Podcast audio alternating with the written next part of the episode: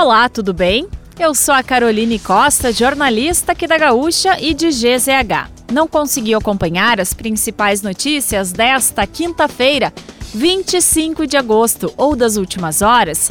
Não se preocupa porque eu vou trazer aqui para você antes que o dia acabe, que é o nosso resumo diário de notícias no fim de tarde.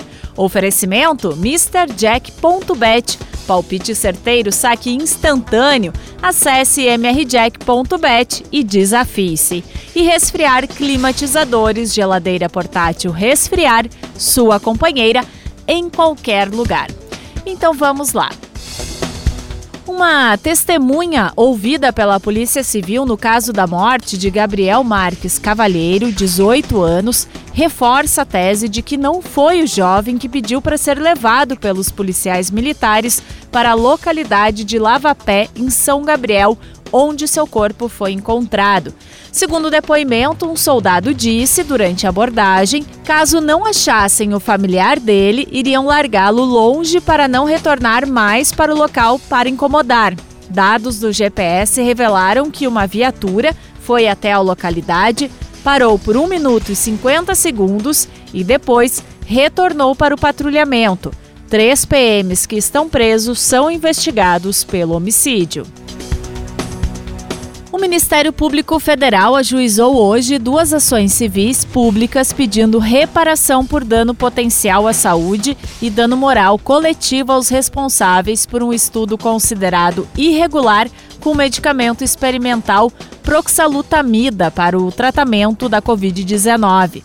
Os casos foram registrados no Hospital da Brigada Militar de Porto Alegre e no Hospital Arcanjo São Miguel, em Gramado, em março de 2021. As ações incluem União, Estado do Rio Grande do Sul, Prefeitura de Gramado e responsáveis pelo Hospital na Serra. A Organização Mundial da Saúde afirmou que mais de um milhão de pessoas em todo o mundo morreram pelo coronavírus entre janeiro e agosto deste ano. A organização segue pedindo para que todos os governos fortaleçam os reforços na vacinação dos profissionais de saúde, idosos e demais populações de risco. Desde que a pandemia foi anunciada pela OMS, mais de 6 milhões e 400 mil pessoas morreram pela doença. No Brasil, foram 683 mil vítimas. A ministra Carmen Lúcia, do Supremo Tribunal Federal, tomou posse como ministra efetiva do Tribunal Superior Eleitoral responsável pela realização das eleições. A votação ocorreu de forma simbólica pelo plenário do STF. Na semana passada, o ministro Edson Fachin, que ocupava a presidência do tribunal, deixou o cargo, abrindo uma vaga de membro efetivo. Carmen Lúcia já ocupava o posto de ministra substituta. Município de Sobradinho planeja construir uma estátua de Jesus Cristo e já abriu edital para a obra. A cidade reservou cerca de 1 milhão e 300 mil reais do orçamento para a construção. Incluindo o pedestal, a escultura deve chegar a 24 metros de altura. A estátua deverá receber o nome de Cristo Acolhedor, diferente da que já existe no município de Encantado, o Cristo Protetor.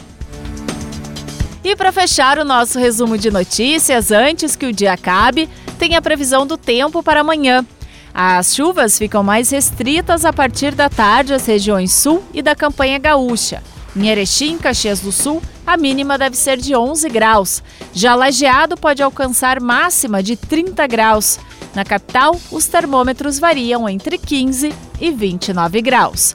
Se quiser saber mais sobre algum desses assuntos e muitos outros, além dos nossos colunistas, áudios, vídeos, é só acessar gzh.com.br ou o aplicativo de GZH.